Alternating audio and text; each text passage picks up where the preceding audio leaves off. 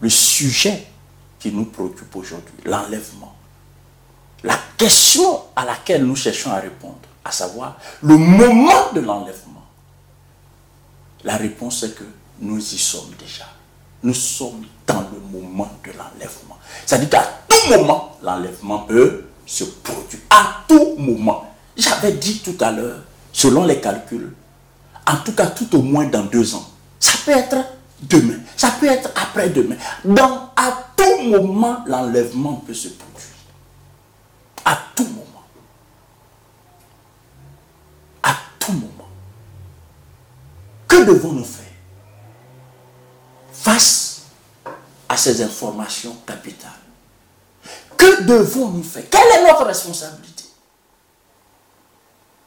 Nous ne devrons pas nous laisser surprendre.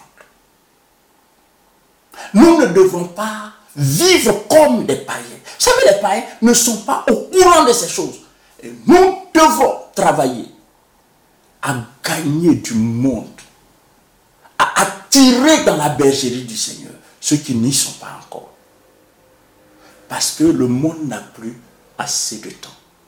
Nous-mêmes, nous n'en avons plus assez. Mais nous, au moins, nous sommes informés. Que devons-nous faire? Nous devons, dès maintenant, redoubler d'efforts. Nous devons amplifier, augmenter, aimer davantage notre Dieu. Parce que très bientôt, ce sera trop tard. Ce que hier je n'ai pas pu investir dans l'œuvre de Dieu, ce que hier je n'ai pas pu faire, mon énergie que je n'ai pas pu déployer pour mon Dieu, et maintenant je dois le faire. Mon je n'ai pas pu accorder à Dieu, maintenant je dois le faire. Mon argent que je n'ai pas pu investir dans l'œuvre de Dieu, maintenant je dois le faire. Plus que jamais, nous devrons racheter le temps. Nous n'en avons plus assez, mes amis. Nous n'en avons plus assez. Même si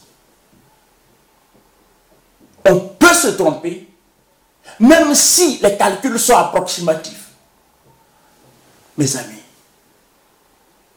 ça n'enlève rien à l'imminence.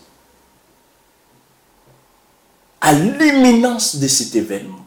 L'enlèvement, c'est pour très, très bientôt. C'est pour cette raison. Nous devons prêter attention à la parole de Dieu mes amis,